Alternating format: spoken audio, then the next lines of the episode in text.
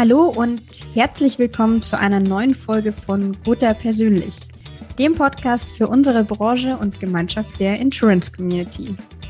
Mein Name ist Stefanie Gasteiger, Redakteurin der New Finance Mediengesellschaft und ich freue mich sehr, heute mit Christina Strube, Leiterin Schaden beim Beratungs- und Dienstleistungsunternehmen Aon sprechen zu dürfen. Hallo Frau Strube, freut mich, dass Sie Zeit gefunden haben. Hallo Frau Gasteiger, freut mich sehr, dass ich eingeladen wurde. Dankeschön. Ja, sehr gerne. Die Einladung basiert ja auf einem Vorschlag von Dr. Silvia Eichelberg, Vorstandsvorsitzende der Gotha Krankenversicherung. Und mich würde jetzt mal interessieren, woher Sie beide sich denn kennen. Ja, dann erstmal danke Silvia für die Nominierung.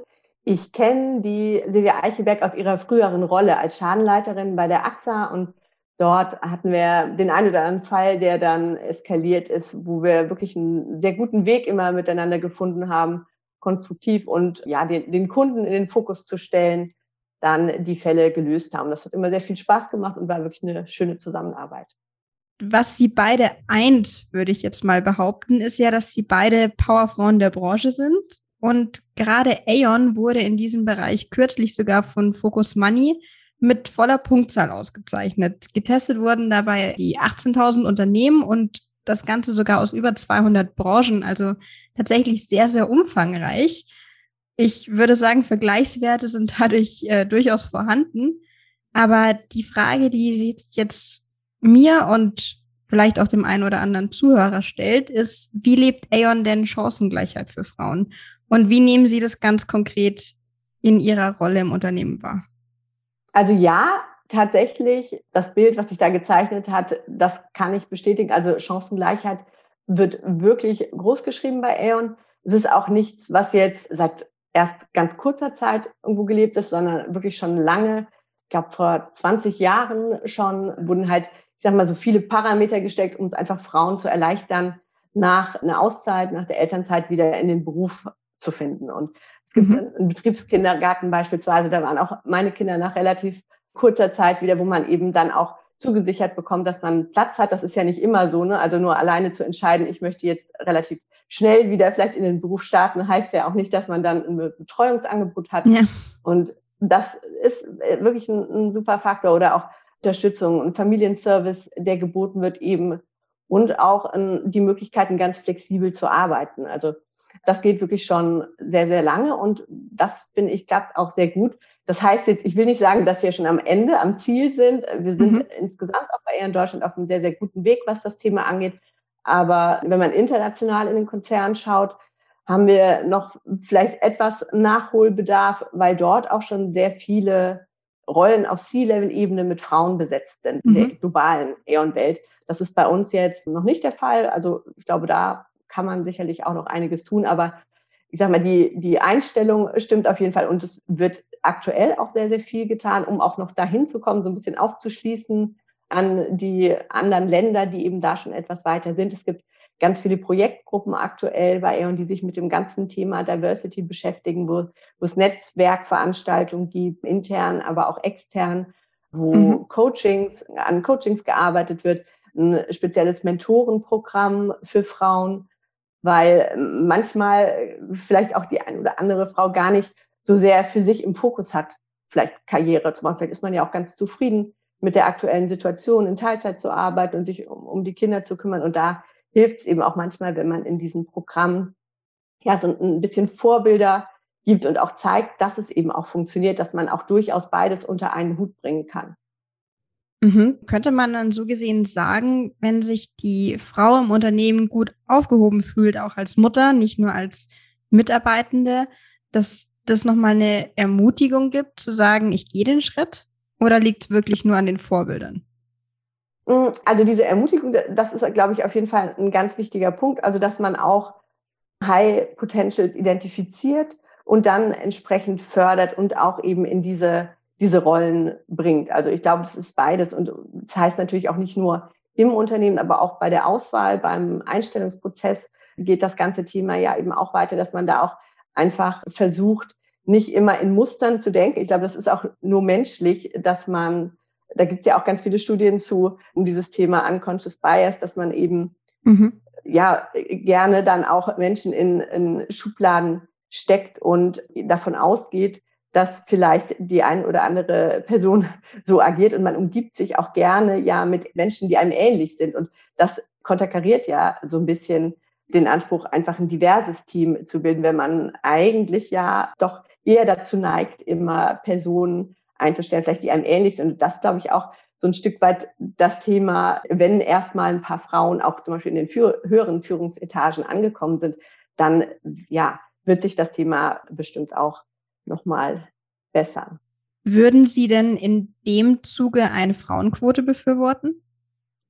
Das ist ein schwieriges Thema immer. Ich glaube, dass es zu Unrecht bei uns so negativ besetzt ist. Ich glaube, viele haben immer im Kopf, wenn es um eine Frauenquote geht, oh Gott, was macht man dann? Ne? Dann nimmt man völlig inkompetente Frauen einfach nur, mhm. weil sie eine Frau sind, setzt man die auf irgendeine Rolle, die dann aber letztlich gar nicht passt. Und das ist natürlich äh, klar das Bild, was auch nicht richtig ist. Ich glaube, es würde schon helfen, um erstmal diesen Anschub, also erstmal dieses Ungleichgewicht ein Stück weit auszugleichen. Und dann muss man sich auch mal sagen, und selbst wenn dann vielleicht auch mal in einer oberen Etage eine Frau, die vielleicht mit der Rolle überfordert ist, auftaucht, ist ja nicht so, dass alle Männer in ihren Rollen perfekt sind. Ne? Also auch da würde ich sagen, muss man vielleicht auch gar nicht so sehr drauf rumreiten. Aber um erstmal so ein bisschen das Ungleichgewicht zu äh, revidieren, würde ich schon sagen, ja.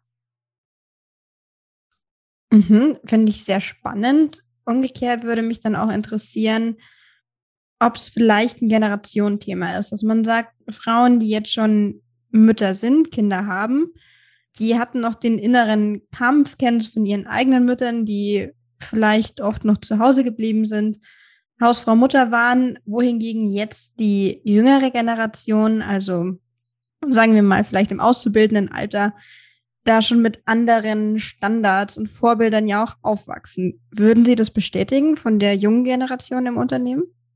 Ja, ich, ich glaube schon, dass es da viel selbstverständlicher ist, dass man auch seine Karriere oder die, Frauen eben ihre Karriere planen und auch von vornherein den Anspruch haben, alles unter einen Hut zu bringen. Natürlich war das in den, in den 70er noch was anderes. Ich weiß, meine Mutter noch damals, die hat mit, da waren mein Bruder und ich, relativ klein noch, hat sie noch in den 70ern angefangen zu studieren. Und das war ein, ein Riesenthema, also ganz äh, ungewöhnlich. Und ich weiß noch, witzigerweise, ich meine, hat dann bei mir nicht so ganz geklappt. Ich habe früher, glaube ich, in jedes Poesiealbum geschrieben, was ich auf keinen Fall machen will, ist studieren und ich will Hausfrau werden, weil ich das damals die anderen Mütter waren alle Hausfrauen. Das war natürlich was anderes, was dann meine Mutter vorgelebt hat. Aber das zeigt ja auch wieder so ein bisschen in die Richtung Vorbilder. Letztlich prägt es einen ja doch. Und mhm. dann habe ich doch auch wieder den vielleicht manchmal auch etwas unbequemeren Weg eingeschlagen, eben beides unter einen Hut zu bringen.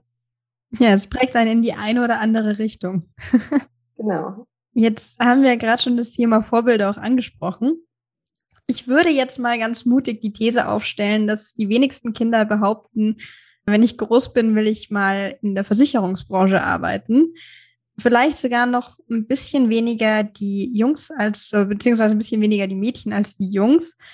Auch wenn natürlich jetzt Begriffe wie Risk Manager schon sehr cool klingen und wie Brancheninterne ja auch wissen, bringt es ja spannende Tätigkeiten mit sich. Aber was würden Sie sagen, wie kann man denn da ansetzen und das vielleicht ändern? Oder würden Sie vielleicht sogar widersprechen, wer weiß?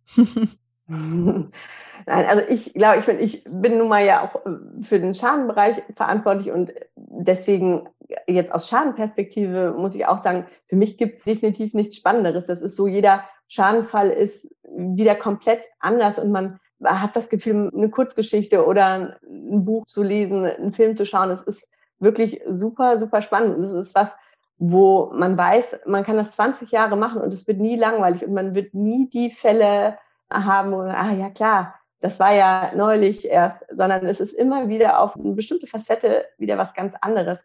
Und mhm. deswegen, mhm. was absolut hochspannendes, natürlich, klar steht das bei vielen erstmal bestimmt nicht so ganz auf dem Kurs, aber die, die Branche bietet auf jeden Fall ganz, ganz viele Möglichkeiten und das ist spannend und ja auch mit, mit ganz vielen unterschiedlichen Ausbildungen. Man kann ja als Ingenieur, mhm. als Jurist, als Versicherungskauffrau, als dualer Student, es gibt ja so viele Ausbildungsmöglichkeiten, die dann letztlich einen eben in dieser Branche auch arbeiten lassen können. Also ich glaube nach wie vor keine, keine schlechte Wahl. Es war jetzt bei mir auch nicht so, dass ich gesagt habe, ich, das ist von klein auf mein Berufswunsch. Manchmal ergibt es sich ja auch einfach so, ohne dass man so ein Stück weit, also ich bin mehr oder weniger zufällig daran gekommen, weil ich neben dem Studium in der Kanzlei für Versicherungsrecht gejobbt habe und da mhm. mit dem Thema in Kontakt gekommen und dachte, das ist ja spannend. Und ja, Doch keine Hausfrau. nee, bin ich da, da ich nein, hart dafür gearbeitet, aber nein, leider, leider doch nicht. Ja, spannend. Geht ja auch die Entwicklung in die Richtung, dass immer mehr Branchennachwuchs kommt. Jetzt haben wir kurz das Thema Schaden angeschnitten. Ihr Spezialgebiet. Können Sie denn sagen, dass sich da jetzt bestimmte Trends abzeichnen? Also gerade hinsichtlich der Flutkatastrophe, auch die wir haben, haben wir auch einen sehr spannenden Beitrag auf dem Guter Makler-Blog mit einem Schadenregulierer aus dem Haus. Aber auch Ihre Einschätzung würde mich interessieren. Also natürlich klar, im Zusammenhang mit der Flutkatastrophe haben wir auch einige Schäden. Was man insgesamt sagen kann, glaube ich, wenn man den Versicherungsmarkt anschaut, ist, dass die Schadenfälle immer komplexer werden. Das liegt eben auch natürlich daran, dass sich so ein Stück weit der harte Markt auch in der Schadenbearbeitung widerspiegelt, weil ich auf andere Märkte ausweichen muss, eben nicht nur lokale Märkte Platzierung nutzen kann, sondern zum Beispiel nach London auf die Bermudas gehen muss und dort dann auch teilweise unterschiedliche Bedingungswerke wieder habe, die zugrunde liegen und mhm. deswegen auch internationale Ressourcen brauche. Das heißt also, dass das Thema, also diese immer größer werdende Komplexität, führt auch dazu, dass viele Versicherer sich dann auch Know-how einkaufen beispielsweise oder sich Anwaltskanzleien bedienen, die dann unterstützen, was dann für die Makler wieder für, für uns, die Berater bedeutet, dass wir eben auch immer höhere Expertise an Bord haben müssen, um dort dann auch mit den Anwaltskanzleien auf Augenhöhe zu sprechen. Also das glaube ich, ein, ein ganz wichtiger Punkt. Und wir haben uns auch schon vor Jahren so aufgestellt, dass wir eben diese Expertise auch an Bord haben mit einer sehr mhm. spezialisierten Beratungseinheit, Claims Advocacy, und dann ja unsere Kundeninteressen natürlich bestmöglich vertreten können. Hätten Sie diesbezüglich vielleicht auch noch einen Tipp an die Vermittler, wie die sich die Expertise aneignen können oder wo vielleicht noch Ansatz gefragt ist? Meine Frage, ne, wenn man ähm, sich das Know-how nicht unbedingt jetzt im, im, eigenen Hause leisten kann oder das auch für verschiedene Sparten natürlich auch heißt dann, dass man natürlich eine relativ große Anzahl an Experten auch hat, dann ist natürlich sinnvoll, wenn man auch Kooperationen fährt und sich dann eben zusammentut, um, um diese ähm, Expertise zu leisten. Mhm. Sehr spannend auch, wie Sie hier die Entwicklung beschreiben. Ich sehe schon gute Prognosen in, der, in dieser Ausgabe. Jetzt kommen wir auch schon zur letzten Frage. Und zwar ist die abschließende Frage ja immer die Nominierungsfrage an den nachfolgenden Interviewgast Ihrer Wahl.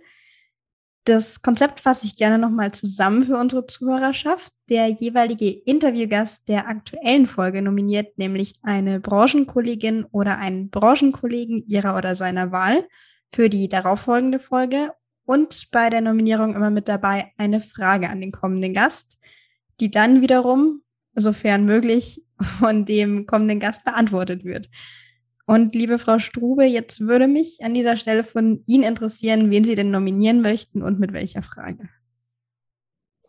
Ich würde nominieren die Bettina Plassmann-Roberts. Eine, Sie hatten eben gesagt, ja, Powerfrau. Die Bettina ist eine absolute Powerfrau, ist Anwältin und auch auf ähm, Versicherungsrecht spezialisiert in ihrer Kanzlei und arbeitet wirklich fast rund um die Uhr. Und mich würde da mal interessieren, welche Strategie sie hat, dass sie da auch mal wieder runterkommt, geerdet wird, um ja nicht sich völlig in der Arbeit zu verlieren. Das ist bestimmt eine Antwort, die viele unserer Zuhörerinnen und Zuhörer interessiert und von der auch noch einige was lernen können. Ja, dann sind wir sehr gespannt auf die Antwort. Vielen Dank für die Nominierung und selbstverständlich auch das spannende Gespräch heute. Vielen Dank an Sie.